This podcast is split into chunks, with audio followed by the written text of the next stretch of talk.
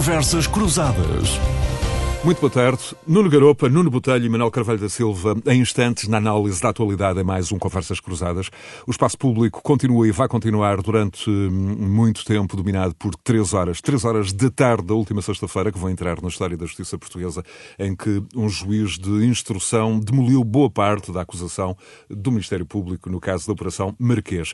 Vamos a seguir, sem mais hum, delongas, analisar vários ângulos hum, das consequências da decisão deste juiz de instrução e da sua repercussão em várias áreas. De resto, eu chamo a atenção para o debate sobre enfim, a malha jurídica mais fina deste caso no programa Em Nome da Lei de Marina Pimentel, disponível eh, em rr.sap.pt.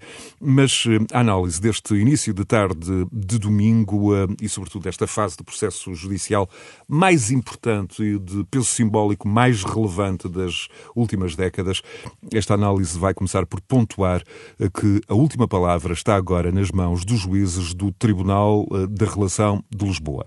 Nuno Garopa, bem-vindo a partir de Arlington, Virgínia, nos Estados Unidos. Eu sei que não gostas propriamente de metáforas futebolísticas, mas neste domingo de futebol uh, permite-me recordar uma imagem do juiz Manuel Soares, há dias na televisão pública, a dizer que quem festejar ou lamentar algum gol nesta altura tem de se lembrar que as jogadas uh, vão uh, ao VAR, ao vídeo, ao árbitro, leia-se Relação de Lisboa. Vamos ouvir. Se alguém é... festejar gol na sexta, depois há o vídeo árbitro, não é? É, é isso. Ou seja, é? e portanto pode haver festejos que sejam prematuros de uma parte ou de outra. É verdade, portanto, o que vai acontecer sexta-feira é uma decisão de primeira instância. Se houver recurso, ela será depois confirmada ou não em recurso. Todos nós desejamos que seja rápido e que não demore não muito tanto tempo, tempo, mas não é uma decisão definitiva, mesmo para a fase processual em questão. O juiz Manuel Soares, presidente da Associação Sindical eh, Portuguesa, na última quarta-feira na TV Pública. Nuno, bem-vindo. Eu comecei com esta imagem futebolística porque a esmagadora maioria das análises eh, na última sexta-feira até ontem, sábado, pareciam remeter sempre para, enfim, entendimentos ou percepções de pronunciamentos mais definitivos. Achas que lembrar que o jogo uh, está ainda a meio é uma razoável proposta para o início do diálogo ou queres já avançar para matérias mais uh, substantivas. Bem-vindo, Nuno. Ora, boa tarde a todos. Uh, eu acho que isso é, na verdade, parte do problema, não é? Quer dizer, uh, nós estaríamos, muita gente descontente com os conteúdos da decisão da última sexta-feira, mas, na verdade, do meu perspectiva, estaríamos muito melhor se efetivamente fosse a decisão final. Ora, parte do problema, para mim, o problema estrutural não é a decisão de sexta-feira. É precisamente que a decisão de sexta-feira é um passo de uma sequência de passos que vai levar, dizem os especialistas, a 2036. E, portanto, o problema começa por aí.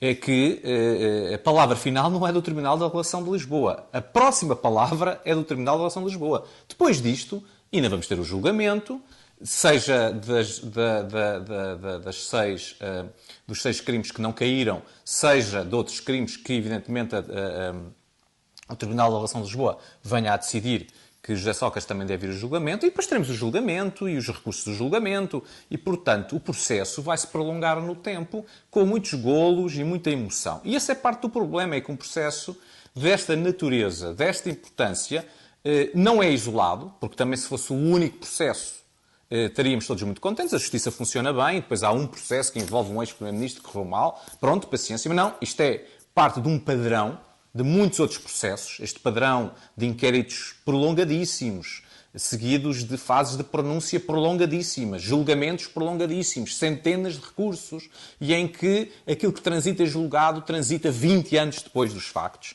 E esse é que é o problema de fundo, não é aquilo que decidiu o juiz Ivo Rosa na sexta-feira, e portanto acho que há muitos comentadores e especialistas que perderam eh, de vista o que é o problema de fundo e estão muito preocupados com a árvore nesta densa floresta. Agora, evidentemente que isto levanta outras questões, eh, não só questões de natureza política que podemos discutir mais tarde, mas, na minha opinião, eh, levanta três questões que vieram novamente para cima da mesa. Eh, desde logo a primeira, a questão das prescrições, não é? Portanto, voltamos a perceber que nós temos um regime de prescrições que não é sustentável com a duração dos processos, porque se os inquéritos são eh, longuíssimos, se os processos são, eh, demoram décadas por causa dos recursos, depois como é que há prescrições? Ainda por cima, comparado com Espanha e Itália, temos as prescrições mais generosas para o arguído que podem haver. Portanto, isto é uma coisa absolutamente insustentável e que vamos ver agora, do ponto de vista técnico, se os recursos contaram ou não contaram, se os momentos de paragem contam ou não contam, vai ser uma questão técnica. A segunda questão foi aquilo que é o papel do Ministério Público, porque, evidentemente, o juiz Ivo Rosa, independentemente daquilo que venha a acontecer na relação, arrasou o Ministério Público. E isto levanta a questão de saber se, de facto, o Ministério Público está ou não está a fazer o seu trabalho. E como é sabido, eu sempre fui, há 20 anos que sou crítico dos megaprocessos, agora toda a gente diz que os megaprocessos são um problema. Pois, mas os megaprocessos foi aquilo que eh, andaram os especialistas desta área a defender nos últimos 20 anos. Agora o problema são os megaprocessos e as fantasias do Ministério Público. E deixa-me só para terminar um último uh, aspecto, que assim, esse sim parece o mais preocupante, porque não sabemos se é isolado deste caso ou se, utilizando a expressão brasileira, vai pegar moda, é o juiz Ivo Rosa transformou um despacho de pronúncia num julgamento, num pré-julgamento. Ora, não é a função da fase de pronúncia. A fase de pronúncia não é uma fase de julgamento. E se de facto nós vamos cair nesta, nesta nova moda de que a pronúncia se transforma numa espécie de julgamento, é, é muito complicado porque estamos a criar mais problemas em cima de um imbróglio que já existe. E, portanto, muitas das coisas que o juiz Ivo Rosa disse na sexta-feira não têm cabimento numa, frase, numa fase de pronúncia, num despacho de pronúncia, têm cabimento em julgamento. Eu acho que ele se confundiu que ele é o juiz de instrução, ele não é o juiz de julgamento. E isso, vamos ver se é neste caso ou se isto vai pegar a moda no, nos próximos uh, casos BES, EDP e tudo o que por aí, tudo que por aí vem na, na, em breve. Nuno, já que o terceiro ponto da tua, da tua análise introdutória eh, tem aqui referências eh, à árvore, depois dos dois primeiros eh, terem sido sobretudo sobre a floresta, como é que olhas enfim, para o trabalho do juiz de instrução, aqui uma enfim, uma espécie de vigilante ou de guardião quase total, absoluto, um, da análise textual, burocrática, da regra fina, em vez de privilegiar claramente uma, uma lógica de indícios, de factos. Muito embora saibamos, evidentemente, quem, quem tem enfim, formação jurídica, como, como Nuno Botelho, como tu, que a, importância das regras, enfim, no universo jurídico. Mas há, há aqui algum aspecto um, sobre o qual faça sentido uh, de ter também a tua análise? Eu, eu acho que aí há dois ou três aspectos importantes. O primeiro, ninguém, ninguém, enfim, dentro das pessoas eh, que são especialistas, eh, acusou o juiz Ivo Rosa de incumprir a lei. Portanto, a interpretação que ele faz da lei é uma interpretação da lei possível e que não é apenas do juiz Ivo Rosa, é, é de uma doutrina jurídica que algumas vezes até já temos discutido nestes programas que têm a ver com a questão da prova direta e da prova indireta. Ele é um adepto dessa doutrina e essa doutrina está contemplada, é consistente com o nosso ordenamento jurídico. Isso significa que não entendo muito bem como é que já andam partidos políticos a dizer que vão fazer reformas. Porque eu não percebo que reformas é que vão fazer para acabar com essas doutrinas jurídicas. Porque elas vão para além da própria lei. Elas são uma interpretação da lei dentro daquilo que é a tradição do nosso ordenamento jurídico. Não vejo como é que isso se altera por decreto. Como é que por decreto se diz, a partir de agora ninguém pode dizer o que diz o juiz Ivo Rosa. Portanto, esse é um é processo, provavelmente, para começar até nas faculdades de Direito. Oh, obviamente. Portanto, eu não percebo essa demagogia, pois já estou a utilizar a palavra demagogia, de alguns partidos da direita que já estão a dizer que querem mudar a lei para isto não se voltar a repetir. Não entendo essa demagogia. Segundo, é evidente que o uh, juiz Ivo Rosa não surpreendeu ninguém, porque ele tem sido coerente com essa doutrina.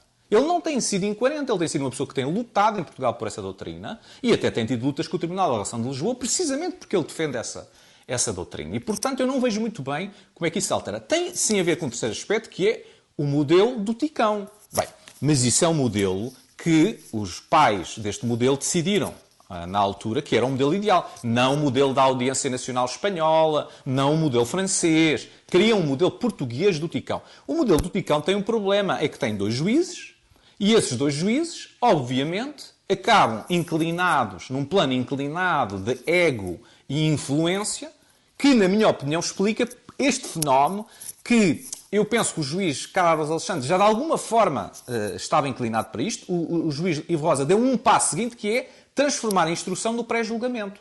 Isto reflete um problema de egos, mas é um problema de egos que é endógeno ao sistema que se escolheu do Ticão. Porque se tivesse o sistema da audiência nacional... Um sistema que não está blindado à prova de egos. E, esse é que é o problema. É que o grande problema é quando se começa agora a dizer que uh, o que está em questão são os juízes que estão no Ticão. Portanto, se vamos discutir quem são os juízes que estão no Ticão, na minha perspectiva, já não estamos a discutir justiça. Porque se a justiça depende da escolha de egos, então não é justiça, é outra coisa qualquer, é um sistema egótico, eh, psiquiátrico, eh, que anda por aí. Não é sistema de justiça. A justiça não pode estar dependente, não pode ter um modelo, um desenho institucional que depende de quem é o juiz em concreto que está naquele momento, naquele lugar. Por isso, o modelo da audiência nacional ou o modelo francês, que não depende de juízes concretos, mas sim de uma massa coletiva, é muito mais uh, uh, uh, flexível, na minha opinião, e menos dado a estes problemas, do que um modelo que tem dois juízes e que são estes dois juízes há muitos anos e que, evidentemente, têm todos os casos mediáticos. Isto é que é parte do problema, mas essa discussão tem 15 anos e na altura foi falada, mas uh, o legislador decidiu avançar com este modelo. Muito bem. Manuel Carvalho da Silva, bem-vindo. Como é que o Manuel quer olhar para os últimos dois dias, com, com referências já à floresta ou ainda à árvore? Eh, eu, eu começo por eh, dizer que estou de acordo com quase tudo o que o Nuno Garoupa expôs e com a visão que ele apresenta sobre os problemas. Eh, entretanto, há aqui uma, uma questão eh, que focou agora na, na ponta final que talvez mereça, para mim, merece reflexão, porque eh, a prescrição em casos de corrupção gera uma indignação e uma descrença muito grande. E aquilo que vimos e, e trata-se de prescrição de crimes de alguém que era, eh, num dos casos, era governante, era primeiro-ministro na altura, e portanto o que nós vemos aqui é que por incapacidades ou por, eh, por eh, disfunção do sistema ou por outras razões, eh, nós temos que dizer que esta, estas prescrições, que vão ser um dos tópicos mais eh, utilizados para para sustentar populismo resultam de omissão de esforço e, portanto, nenhum órgão de soberania, nenhum, nenhuma força política pode ficar independente, eh, pode ficar indiferente a esta observação. Eh, enfim, podemos trocar impressões sobre isso, mas deixava apenas esta nota a partir do que o Nuno Garoupa disse. o que eu relevaria são três, muito rapidamente três conjuntos de questões. Primeiro, a, observação sobre a sociedade democrática e o papel da justiça, e aí há que dizer que a justiça é um pilar fundamental. Uma sociedade sem, sem justiça pode existir, mas, mas, mas é bem pior para os cidadãos do que uma sociedade com justiça. Segundo, a governação implica respeito pela lei, mas isso não chega. Eu diria que não é só a governação, é o comportamento de atores fundamentais na sociedade. É preciso valores, é preciso ética, é, etc. Terceiro, a questão da eficácia das leis. As leis fora de tempo deixam de ter eh, eficácia e o problema da observação de, de se, as, se as, leis, as leis e as regras que delas decorrem permitem ou não ver a justiça com uma dimensão sustentadamente universal em que coloca todos em pé de igualdade. E aqui é claro que nos deixa muitas dúvidas o, o, aquilo que aconteceu. E posto isto, o segundo conjunto de questões. Primeiro, nós estamos perante um, um, um processo em que o que está em causa, em primeiro lugar, é o bem público. Eh, o bem público eh, ferido pela, pela o envolvimento, pelo envolvimento de governantes e figuras cimeiras da vida económica e financeira do país que exigem, portanto, uma atenção redobrada. Ora bem, isto leva desde logo à questão do, do, caminho processual, que devia ser muito mais curto, eh, salvaguardando naturalmente os direitos dos arguídos, mas não, não se admite, isto iniciado há, há tanto tempo, a própria decisão instrutória, mais ou menos três anos para ser eh, proferida, isto não pode ser. E, eh, e agora já o recurso de relação a, a contar. Agora, sim, mas eh, mais a dois, é apenas, anos. como disse o Nuno como disse o Nuno Garoupa, é apenas o próximo passo. Não é? E esperemos que os desembargadores tenham todos os meios, não sei se o Ministério Público no processo instrutório teve ou não teve, eh, cheira que a Justiça não tem os meios e as capacidades humanas suficientes, mas eh, essa é outra componente da coisa. Agora esperemos que a relação tenha e que os outros, os outros nos outros patamares também. Mas, e, e, portanto, que haja recursos, que haja meios e que haja responsabilização. A justiça não pode gerar eh, espaços propiciadores da exposição de egos. Eh, isso é muito mau e acho que eh, já está introduzida nesta nossa conversa, já está introduzido este tópico para reflexão.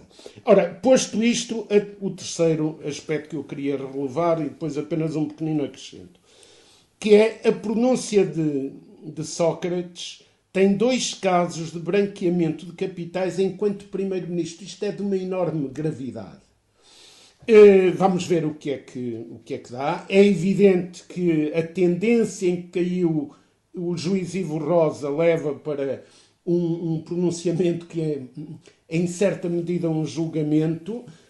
Mas, há, mas não precisa, para, para fazer a afirmação que eu fiz, não é preciso ter eh, recorrer de, de, de, desse, dessa, desse vinco que o, que o juiz introduziu. E, e, portanto, o branqueamento de capitais e aquilo que foi dito sobre a matéria que o leva uh, a, ser, a ter que ser julgado por isso, coloca desde logo uma confirmação que é, até nas reações posteriores do, do Sócrates, que é a falta de caráter ético-cívico e, portanto, um país democrático não pode ser eh, tolerante para com, eh, com indivíduos que têm este, esta atitude, com indivíduos que querem ser eh, líderes que querem ser governantes e que querem ter influência na vida política. É preciso desmontar esta questão. E, e termino mesmo só com o tal acrescento que é esta coisa. O, eh, portanto, assistimos a uma espécie de primeiro julgamento. Eu acho que isso não tem vantagem. Já se disse tudo sobre o, este, sobre o Ticão, sobre este tribunal. Isto é, é uma aberração, quer dizer, mas já se vê que é uma aberração há muito tempo, já, já há vários anos, e portanto os, os, os principais responsáveis do, do, da justiça não podem só agora vir reconhecer que é uma aberração. É preciso aqui eh, chamar a atenção. E isto, isto leva-me a dizer que o juiz, eu gostava, eu acho que o juiz Ivo Rosa trouxe alguns conteúdos com solidez e é de louvar esse, esse esforço e, uma, e até um certo sentido de vincar muito bem que é preciso esforço para a matéria de facto, mas eu acho que não, não tem interesse nenhum para a justiça que eh, a intervenção seja aquela que levou meio mundo a dizer o, o juiz Ivo Rosa arrasou o Ministério Público, porque isso, com isso a justiça não ganha. E, e, ou seja, para a justiça é preciso recursos, meios, mas também outra coisa, que é a responsabilização. Nós estamos num tempo concreto e os juízes não são, não estão fora desse tempo. Têm que estar no tempo em que todos os seres Muito humanos. bem, vamos já, vamos já explorar esse contexto da, da accountability. Um, Nuno Botelho, este caso, em vez de poder ter ou atirar nomes-chave da elite económica e política do país eh, para o Banco dos Réus, aparentemente pode levar alguns cidadãos para o divã eh, do psicanalista com um mar de dúvidas sobre o estado a que se chegou. Sim, Bem-vindo. Sim, boa tarde a todos, boa tarde aos meus colegas e aos nossos ouvintes em particular. E, e eu começava exatamente por, pelo ponto que o Manuel Carvalho da Silva referiu uh, já na, no final da sua intervenção, com o qual, uh, intervenção essa com a qual eu concordo em absoluto. Uh, também concordo com a intervenção do Nuno.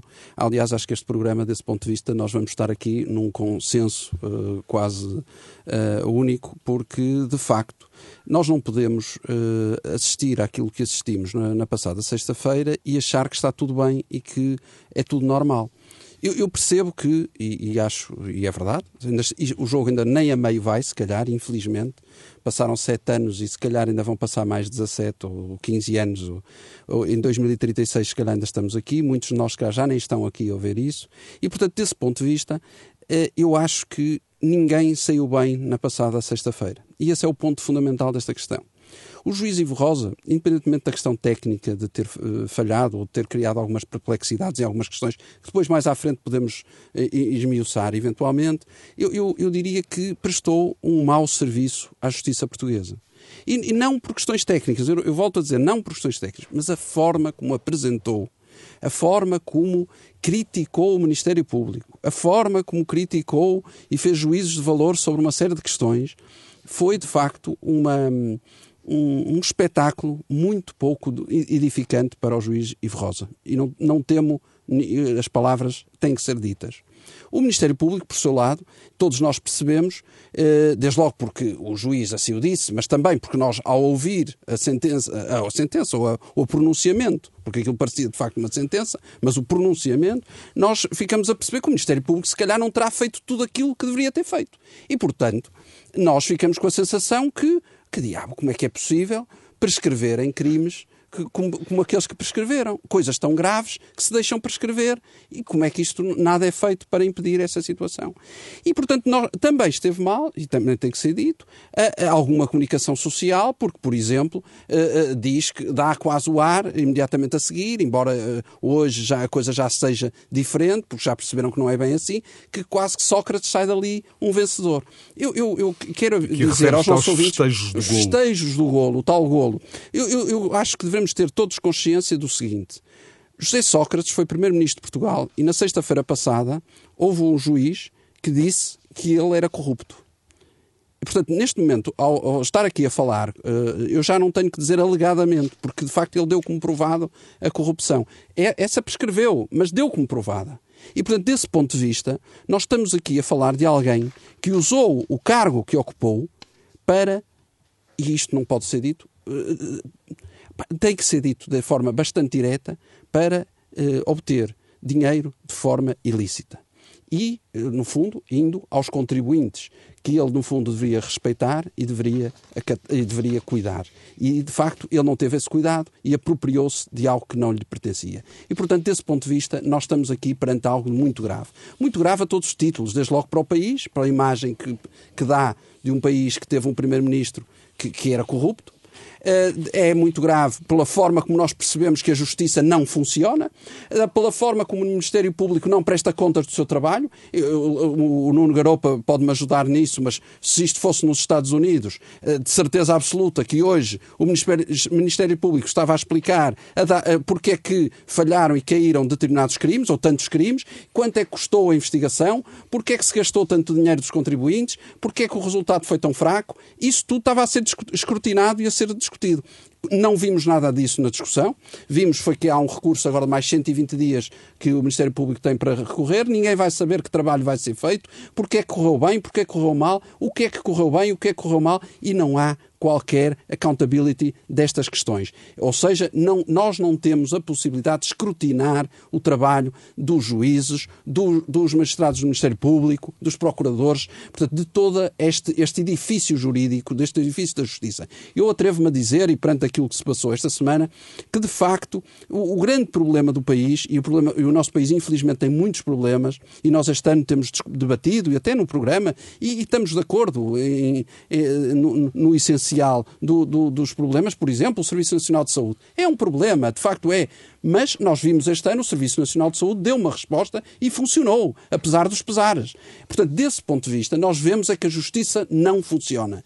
Não há a possibilidade de haver, neste momento em Portugal, atrevo-me a dizer alguém eh, que seja julgado e condenado por corrupção. E nesse com base, não está com base só a envolver nos, os grandes processos, até os pequenos processos. Até os pequenos para, processos. Ou para um, agentes económicos. De acordo com o Ivo Rosa, com o juiz Ivo Rosa, ou há um contrato em que as duas partes dizem não, eu vou-te corromper se eu pago-te dinheiro para tu me dares uma vantagem e assinarem talvez um pacto de sangue com, a fazer de lacre e os dois juntarem lá o sangue, só assim eu não estou a ver outra forma. E, portanto, desse ponto de vista, isso ficou claro na sexta-feira passada. E, portanto, eh, eh, não indo já à questão de fundo, da, ao pormenor mais, mais da, da, da, da, instrução, mas eu acho que essa é a grande questão desta, desta, desta sexta-feira. Ou seja, ou seja, nós estamos a meio do jogo, ou nem isso.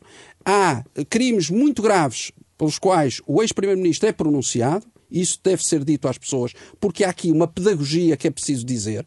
Nós estamos aqui a debater temas muito técnicos e que as pessoas em casa muitas vezes não compreendem. E na passada sexta-feira, depois deste, deste, deste espetáculo dado pelo juiz Ivo Rosa, as pessoas ficam com a sensação que eh, José Sócrates por e simplesmente vai para casa e está sossegado da vida e nada lhe vai acontecer. E é preciso dizer que isso não é verdade, porque eh, José Sócrates vai ser julgado e, se calhar, vai ser julgado por mais crimes do que aqueles que o Ivo Rosa atrevo-me a dizer, até porque agora isto irá para a relação e na relação o juiz Rui Rangel já não está lá e agora estou, obviamente, a brincar um bocado e, portanto, vai haver isto vai ser visto como deve ser. E, portanto, desse ponto de vista, o Ministério Público ou arrepia caminho e encontra, de facto, forma de reverter uma série destas questões e conseguir provar que, de facto, há aqui crimes, ou então eh, muito vai ficar por, por, por julgar e, de facto, é lamentável que vamos ter que esperar tantos anos para termos uma decisão de algo que todos nós já percebemos que aconteceu. Nuno Botelho, uh, e de resto uh, o diálogo está já aberto ao Nuno Garopa e também ao Manuel Carvalho da Silva, mas ainda em relação, falaste aí em interpretações, em questões eh, de natureza eh, jurídica, no caso do juiz Ivo Rosa, enfim, o seu próprio, a sua própria concepção, de, de, uh, o entendimento sobre a admissibilidade das provas, um, e ficou claro que tem um entendimento muito restrito um, e também uh, um entendimento quase de maximização dos direitos e garantias dos, dos arguídos. Mas, excessivo no meu entender, excessivo no meu entender. Muito bem, e essa é uma das, das interpretações, ele terá desvalorizado provas, mas terá uh, também mostrado, enfim, o que muitos dizem ser uma espécie de singular interpretação até dos mecanismos de decisão política. Por exemplo, Nuno Botelho, eh, a de que um político só negocia com um congénero estrangeiro se estiver numa cimeira formal ou que um Primeiro-Ministro não pode influenciar uma obra por não fazer parte das suas competências, ou que não pode influenciar um Conselho de Administração eh, de um banco público por eh, estar em manifesta inferioridade numérica. É, é ridículo. Eu, eu ia aí mais tarde, eu acho isto foram argumentos absolutamente eh, patéticos. Eu não consigo encontrar outra, outra expressão. Quer dizer, das duas, uma, ou o Ivo Rosa não vivia em Portugal e não conhecia José Sócrates e o seu governo, ou então vive no país das maravilhas, como a Alice. Quer dizer, não, tá, não há outra forma de pôr a questão. Imaginar que Armando Vara, e todos nós vivíamos neste país, não tinha o poder de influenciar na Caixa Geral de Depósitos os outros eh, eh, membros do Conselho de Administração, todos eles também nomeados pelo Estado, porque é um, um banco público, isto é, não querer perceber nada o dizer que José Sócrates, enquanto Primeiro-Ministro, não pode influenciar o Ministro da, da, altura dos Transportes sobre o projeto do TGV, ou o Parque Escolar, o Ministro da Educação, é não perceber nada. É, é querer dizer que, por exemplo, Nicolás Maduro também não manda nada no, no, no, na Venezuela, é o único, o único. Os ministros é que estão a pôr a, a sua população à fome e Nicolás Maduro não é um desgraçado no meio daquilo que não manda nada, porque não tem qualquer responsabilidade direta sobre a questão da fome na Venezuela. Portanto, desse ponto de vista, nós vimos. Uh, António Costa há, dias a tentar ensaiar um truque parecido, que foi a desresponsabilização relativamente à autoridade tributária não ter investigado a questão da EDP e da, da eventual uh, isenção fiscal uh, daquelas transações das barragens, dizendo que não tinha qualquer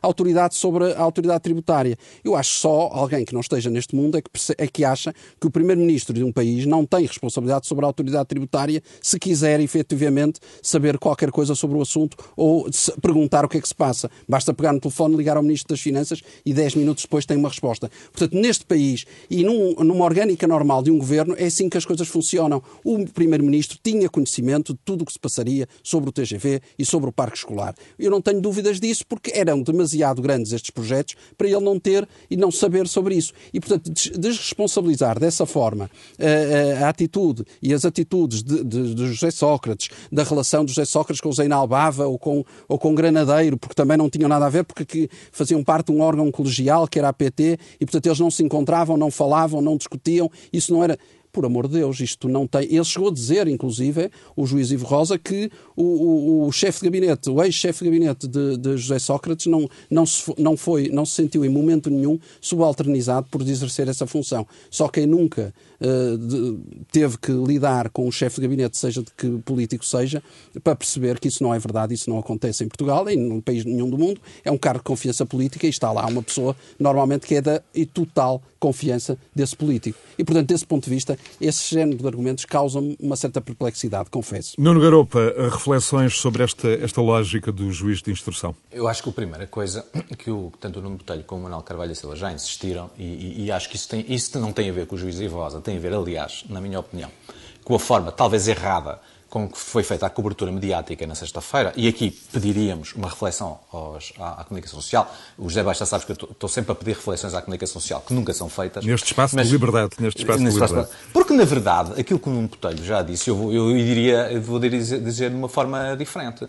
O juiz Ivo Rosa todos sabíamos desde o princípio, dada as suas doutrinas jurídicas, que seria o juiz mais favorável ao arguído. Exato. Ora, o juiz mais favorável ao arguído diz que o arguído é corrupto. Isso nem sequer foi, isso nem sequer foi escondido enfim, pela própria defesa Portanto, do arguído. Chamou-lhe mentiroso, Portanto, Nuno. A ideia, a ideia de que isto correu bem José Sócrates é uma ideia é. Que, não, que, que, foi, eh, de alguma forma, a comunicação social emocional Exato. e absolutamente destrambelhada que fez correr isto. Porque isto não correu bem. Impreparado. Que escorreu mal a José Sócrates. Quer dizer, o, o juiz mais favorável mais favorável a José Sócrates diz que ele é corrupto e mentiroso. Quer dizer, Exatamente. a partir daí não há outra conversa. Isto correu mal a José Sócrates. Portanto, isto não é um gol de José Sócrates. Não.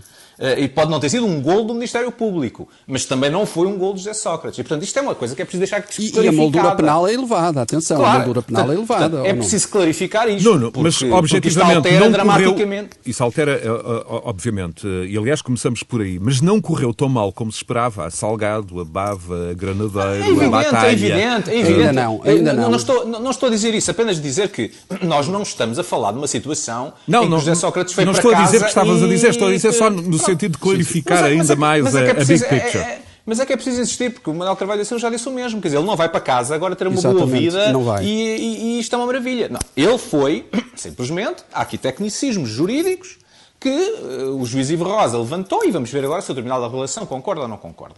Isso é uma questão. A outra questão é a questão da própria, que eu acho que aí já também estamos a falar, que é a questão da própria coreografia do que aconteceu na sexta-feira. Exatamente. É que tem imensos aspectos, na minha opinião, completamente preocupantes, inclusivamente o juiz Ivo Rosa a ler durante três horas através coisa... de canais de televisão. Exatamente. Que, que, coisa... eu nem sei como é que isto. Enfim, e, e, como é que isto não é simplesmente ele lê aquilo em espaço fechado e há um comunicado, duas linhas para a comunicação social. Claro, claro. Às quatro da tarde e acabou. E não há cá coreografias de três horas é, é, dele a ler e a insultar e a é, dizer isto exato, e aquilo. A vexar, a, vexar, a vexar colegas. E a, pessoas, sim, fazer comentários é? jocosos, perfeitamente jocosos. Isto claro. tem a ver com o problema que, eu já levantei, que o Manel, o Manel Carvalho levantou. Pá, isto tem a ver com egos. E isto é um problema que não se pode fingir que não é um problema. E corporativismo, a luta entre o Ministério Público não... e, a, e, a, magistratura. Obviamente. E, e, não se pode continuar a fingir que isto não é um problema. E isso leva-me ao terceiro comentário, que eu acho que é aquilo... Voltamos um bocadinho à, à floresta. Que é aquilo que eu, infelizmente, antecipo como as consequências que é, de repente, quer à esquerda, quer à direita, aliás, o Expresso, nas últimas duas semanas, tem vindo a veicular um acordo entre o PS e o PSD para irem mexer no Ticão, para irem mexer nos megaprocessos. Ou seja, nós estamos a discutir a Estratégia Nacional de Prevenção da Corrupção, que aliás já discutimos neste programa duas ou três vezes, que não tem praticamente referência nenhuma a este tema. Estamos com isto há um ano. E agora, com este caso e com esta coreografia, descobrimos, à última da hora, que vamos precisar de mudar o, o Código de Processo Penal e que vamos precisar de fazer estas reformas. Portanto, o, eh, o que eu temo, em termos da big picture, como estava a dizer o Zé Baixo, é que isto seja um remake do caso Casa Pia, em que se vai fazer outra vez umas mudanças na lei, porque de facto a coreografia de sexta-feira chocou toda a gente, quando não se vai pensar de facto no problema estrutural, e como disse muito bem, tanto o Nuno como o Manuel Carvalho da Silva já disseram, que é o problema da celeridade, como é que estes processos levam tantos anos, o problema das prescrições, eh, não percebemos a accountability do Ministério Público. Quer dizer, o Ministério Público tem que explicar de alguma forma como é que isto é possível. Porque, como disse o Nuno muito bem, eu, por exemplo, estou curioso de saber quanto é que isto custou. Pois, Cada é um isso. destes processos, é, quanto é que custou ao contribuinte? Ao contribuinte. é que, a certa altura, é que a certa altura, se nós estamos a discutir aqui é, o que é que aconteceram 20 milhões e isto custa 40 milhões, Exatamente. É, desculpem-me ser economicista. Claro, mas... Então prefiro não investigar. Claro. Quer dizer, gastar 40 milhões para investigar 20 milhões é não faz sentido. Eh, não, não terá custado 20 claro, milhões evidente, e não, vamos, não, vamos assustar, não vamos assustar claro, os nossos claro. ouvintes que isto Era só um exemplo. Só... Mas, mas, quer dizer, quanto é que isto custou? 1 milhão? Claro. 2 milhões? 5 milhões? De quanto é que nós estamos a falar? Exato. Quer dizer, eh, eh, e depois há o custo de oportunidade. É o tempo investido neste caso, quais foram os outros processos que não andaram? Exato. Quantos casos é que não andam? É, é, é que depois, ainda por cima, e tudo isto está enviesado pela parte mediática. É que há milhares de pessoas que estão constituídas arguídas no país, privados, por casos uns graves, outros menos graves, e que esperam, e que têm a vida à espera, porque evidentemente o Ministério Público, se abre 50 inquéritos todos os dias, não dá vazão aos inquéritos. Claro. É? E portanto há imensas pessoas. Eu vou já dar a palavra para a Mas quer dizer, É, é, quer dizer, quantos inquéritos é que estão em banho-maria que afetam a vida cotidiana do cidadão porque está num processo de divórcio litigioso, porque está numa questão da empresa em que houve uma acusação e, e, estamos em tribunal. Mesmo em questões das autarquias, quer dizer, tudo isto está em banho-maria porque se estão a investigar estes casos. E tudo isto tem que ser pensado e não pode ser eh, agora vamos mudar o ticão, agora vamos acabar com os megaprocessos, eh, vamos fazer quatro artigos na lei, porque assim, da próxima vez a coreografia já é menos chocante. Não, não pode ser. Nós temos que pensar isto de facto de uma forma E, não, se me permites, e tem que se mudar também a mentalidade de quem trabalha na justiça em Portugal. Não, mas isso, não é? isso, isso é sabem, fundamental. Como, como, Sem como isso... todos, como todos vocês sabem, eu tenho insistido muito na, na cultura judiciária Exatamente. e na cultura jurídica, mas isso começa nas faculdades de é, Direito. É. E, temos, e tem que haver uma, uma revolução nas faculdades de Direito, tem. porque enquanto se não mudar... Nuno Garopa, e Ivo Rosa eu... mandar investigar eh, o sorteio que deu o processo ao juiz Carlos Alexandre? Oh, oh Sebastião, eu, eu sou pela transparência. Se ele acha que há coisa que se investigue. Agora, mais uma vez, qual é, mais é a oportunidade? Quanto mais anos? Eh, quanto é que mais vamos estar, vamos estar à espera? E depois, o, o juiz Carlos Alexandre vai mandar, no caso dele, investigar o juiz Ivo Rosa no outro sorteio? Claro. E vamos começar a ter uh, escaladas essa de guerrilha, sorteios? Essa guerrilha. Quer dizer, não pode ser. Manuel. Pode ser. Eu, eu, gostava, eu gostava de vincar três aspectos, no fundo fazendo uh, convergência, mas, mas com, pequenos, com pequenas nuances. A primeira é que uma sociedade democrática não pode uh, olhar para, para a justiça de forma rotineira e acho que em Portugal uh, há um pouco essa, essa, essa prática, se quisermos. Ou, ou seja, a justiça precisa mesmo de recursos, de meios, de formação e foram aqui referidos alguns campos, desde logo as faculdades, mas não só, de responsabilização eh, eh, e de formação para a comunicação. Eh, os, os juízes são seres humanos, como todos os outros cidadãos, são seres humanos comuns, com responsabilidades muito grandes que implicam dimensões sensíveis da da vida das pessoas, mas da comunidade e que são fundamentais para eh, termos um, uma, uma, perspectiva consistente do que é e como de, do que é o bem comum e como o devemos eh, salvaguardar. E este, este aspecto da comunicação é muito sensível. E aí a comunicação social está perfeitamente também fora do tempo. Eh, esta ânsia de, de fazer notícia a partir de, de disparates Exatamente. e de interpretações enviesadas não, não corresponde nada ao tempo que estamos a viver. Acho que aí também há necessidade de uma, de uma revolução. A segunda questão é esta. Sócrates não tem nada para festejar. Eu, eu, eu já ontem e hoje e, e anteontem dava comigo a, a pensar o que, o, o que é o comportamento de um, sei lá, de um meu conterrâneo da freguesia de Via Todos, no Conselho de Barcelos, se, os, o, se tivesse uma dimensão de comportamentos erráticos e, e ilegais, etc., e se isso fosse exposto na sociedade, com coragem é que um, habitante daquela terra aparecia na rua? Certamente extremamente, extremamente eh, eh, eh, como é discreto, que é discreto, dizer, discreto, a fugir não é? de, discreto. De, de, do confronto com, com, com quem quer que seja, porque mudava, da aldeia, mudava da aldeia, não é? Mudava, ou, não é? Se sentia envergonhado, Exatamente. não pode ser outra coisa. Tinha vergonha é na cara, tinha vergonha na Sócrates, cara, em bom português. Claro, como é que Sócrates, eh, primeiro-ministro deste país, precisou num determinado espaço de tempo eh, pelo menos de mais 1,7 milhões de euros para fazer uma vida que, que, cujo, que os rendimentos próprios dele não lhe permitiam. Como é que pode um indivíduo destes ser primeiro-ministro e, e, agora até reclamar que precisa de uma reparação? Isto, isto não pode ser, não, não, pode ser. Mas, mas vamos ver o que acontece daqui para a frente nos diversos uh, patamares. E, portanto, esse ego, essa Manuel, fantasia, esse, Manuel, isto, uh, isto não o Manuel, é admissível. O Manuel refere-se, enfim, ao julgamento político e ético uh, que os cidadãos foram formando ao longo, ao longo dos tempos, hum, justamente. Mas uh, num caso... Às vezes em que envolve um ex-primeiro-ministro, o banqueiro mais influente do regime. Como é que Manuel olha uh, para uh, o facto de, nesta instrução, uh, Carlos Santos Silva, hum, que num certo sentido foi, tra foi tratado inicialmente como uma personagem secundária, até nas escutas que foram divulgadas, perde o estatuto de testa de ferro, passa a ser o corruptor central e uma espécie de bote expiatório de todo o processo, e nomes como Salgado, como Zenalbava, como Granadeiro, como Batalha, saem de cena, eh, de alguma forma, eh, e até o colunista João Miguel Tavares eh, defendia ser este o grande escândalo da decisão instrutória, no sentido em que eh, esta instrução não salvou Sócrates, como têm referido o Nuno Garopa e o Nuno Botelho e também o Manuel, mas salvou sobretudo o sistema um, que o alimentou e que ele próprio promoveu enquanto Primeiro-Ministro. Como é que o Manuel e de resto o Nuno é e, e, e, o Nuno Garopa olham para esta outra, questão? Por isso é que eu vinquei a outra questão. É Porque, por exemplo, todo o circuito é, do dinheiro que foi revelado nos Panama Papers, a colaboração das autoridades suíças, a arquitetura de corrupção que foi construída na alegação do Ministério certo, Público para nós, justificar nós 34 milhões que passaram pelas contas de Carlos Santos Silva, tudo isso foi ignorado. Realçaria eh, duas coisas, aliás, em relação à questão fundamental.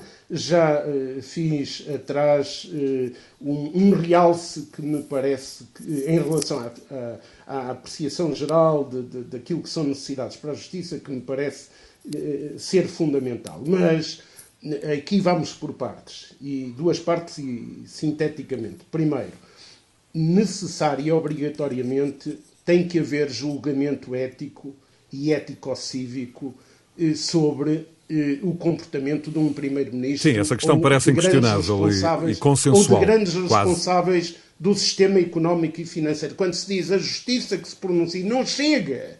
Não chega a um primeiro-ministro, não basta cumprir Essa é a opção do depois, líder do PS, António Costa, que se refugia depois, naquele clássico à justiça sim, o que é da justiça não, e à política o que é da política. Temos, eu direi, temos não só o direito como a obrigação de dizer não pode ser eu acho que a generalidade dos portugueses, a não ser eh, uma minoria, muito minoria, que está disposta a tudo para, para se ingrar, entre aspas, ou para, para ter uma vida boa, não pode admitir que um indivíduo viva acima das suas possibilidades. Não, até porque, por um fenómeno qualquer. Não pode. Até não pode, isto deu cabo, não pode ser governante. É porque, não pode ser governante do país. Até porque isto Mas deu cabo da PT grandes... e, do, e do Grupo BES, por exemplo, não é? O Nuno Botelho, exatamente. Porque isto é para o Primeiro-Ministro absolutamente imperdoável. Exatamente. Mas também não podemos ter grandes líderes do sistema económico claro e financeiro que não, que não têm Claro que não, claro que não. Depois há a outra questão das leis. E se as leis têm. Nós sabemos que vivemos num mundo onde a, a, a, o roubo maior é o roubo legal, não é o roubo-roubo. E, portanto, aqui há muita coisa a fazer, não, não é esse hoje o nosso, o nosso tema. Não, de todo. Eu não, já não, em relação às outras questões, eu, eu não, não fiquei, mas pronto, pode ser um déficit meu, não fiquei assim chocado pelas exigências que, que o juiz eh, Ivo Rosa. Eh, fez da, da demonstração da prova.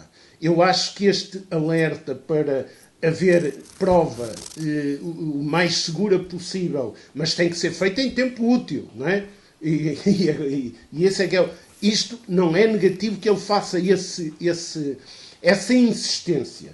O que, é, o que para mim é uma demonstração de, de, de desvio em relação àquilo que deve ser o ego de, de, um, de um juiz com esta responsabilidade, é fazer a exibição contra o, o Ministério Público e e fazer de conta que a justiça não tem que olhar também, nestes casos, para a dimensão ético-cívica. Não, e até porque é, é, muito importante isto, porque nós temos que analisar este período do tempo em que José Sócrates, vivendo acima das possibilidades, era Primeiro-Ministro de Portugal, uh, foi o tempo em que se perdeu um, um grupo como a PT, em que o, o Grupo Espírito Santo praticamente implodiu, Uh, e, e, houve uh, consequências gravíssimas para os contribuintes portugueses, que ainda hoje estão a pagar isso de forma muito, muito clara. E, portanto, desse ponto de vista, negócios como, por exemplo, o de Valdo Lobo, que é outra coisa que eu não consigo entender, como é que se achou normal que um negócio fosse feito, fosse dado um crédito e, e, as pessoas que me estão a ouvir percebem, ainda mais aqueles que são empresários, que sabem que têm que dar como garantia o, o cão, o gato, o primo, o periquito, tudo aquilo que têm para obterem, seja o que for da banca, como é que se dá? O primo não é nenhum Não, não, não, não, não. É mesmo um primo um, também um primo importante qualquer. nesta história. Não, não, é, não é este, não é, não é o Pinto Souza, não. É, é mesmo um primo, era um exemplo. Como é que é possível ter dado de crédito, sem qualquer garantia, 200 milhões de euros para a compra de um projeto, de um empreendimento uh, turístico excepcional, não ponho em causa sequer o empreendimento, mas a, dois uh, empresários, e digo entre aspas, eh, quero reforçar isso, porque assim também eu era empresário, era um empresário ainda maior, e portanto, porque assim não custa, e, e acham normal que isso não, tinha, não tenha sido feito com, de forma conluiada com alguém na administração da Caixa de Depósitos ou, e também, sem, quem sabe, até de um Primeiro-Ministro que tenha eh, influenciado a alteração do, do, do plano diretor lá, local para, para aumento e para expansão do, do, empreendimento. E, portanto, é tudo isto que nós temos que questionar, é tudo isto que nós temos que, de facto, eh, refletir sobre isto, mas, ao mesmo tempo, indignar-nos. E os políticos, eh, no ativo, perceberem, e principalmente os dois principais partidos, PS e PSD, PSD que demorou mais de 24 todos, horas todos, para reagir, mas todos, todos, sim, sim, mas aqueles que têm mais responsabilidades, que estão mais na governação, mas todos, mas todos.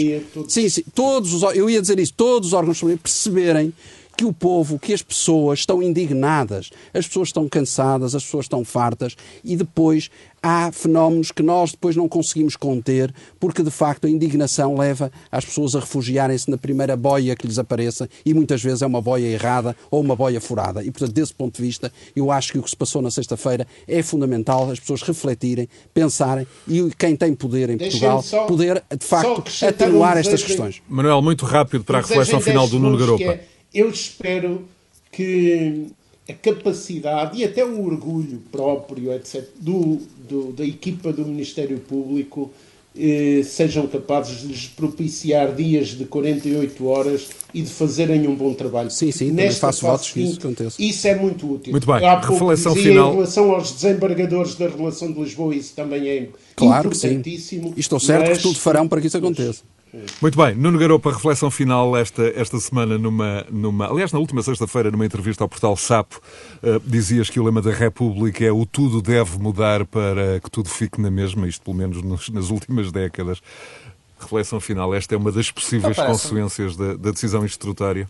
Não tenho qualquer dúvida, não vai haver nenhuma reforma é da justiça, é o rotineirismo, porque vai haver uma resposta pontual, que vão inventar aí umas soluções mágicas e depois fica tudo na mesma. Porque, por duas razões, na minha opinião. Uma, porque o imbróglio já é enorme. Quer dizer, para qualquer pessoa que pense um bocadinho sobre isto, não é fácil sair disto.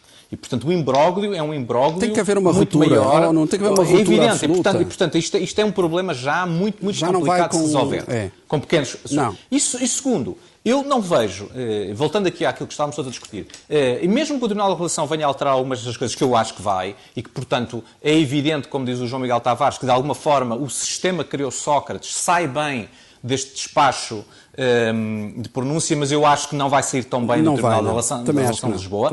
A grande questão de fundo, para mim, é que esta história já não acaba bem. Quer dizer, não há forma disto acabar bem, como, na minha opinião, não há forma do caso BES ou do caso EDP acabarem bem.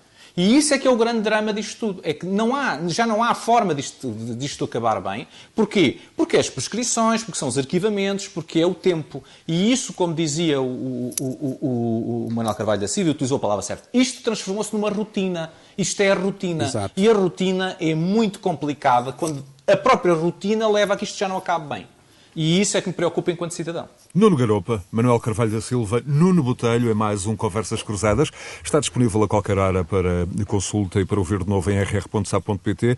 Um programa dominado pela Operação Marquês. Sobre este tema, a não perder também na mesma morada eletrónica, no mesmo endereço, o debate em nome da lei de Marina Pimentel, entre outros, com o principal advogado José Sócrates, com o bastonário da Ordem dos Advogados e com o líder do Sindicato dos Magistrados do Ministério Público. Tudo disponível, insisto, em rr.sa.pt e também na sua plataforma favorita de alojamento de podcast, seja ela o Spotify, o iTunes, o Google Podcast ou outros. Votos de continuação de bom domingo. Conversas Cruzadas.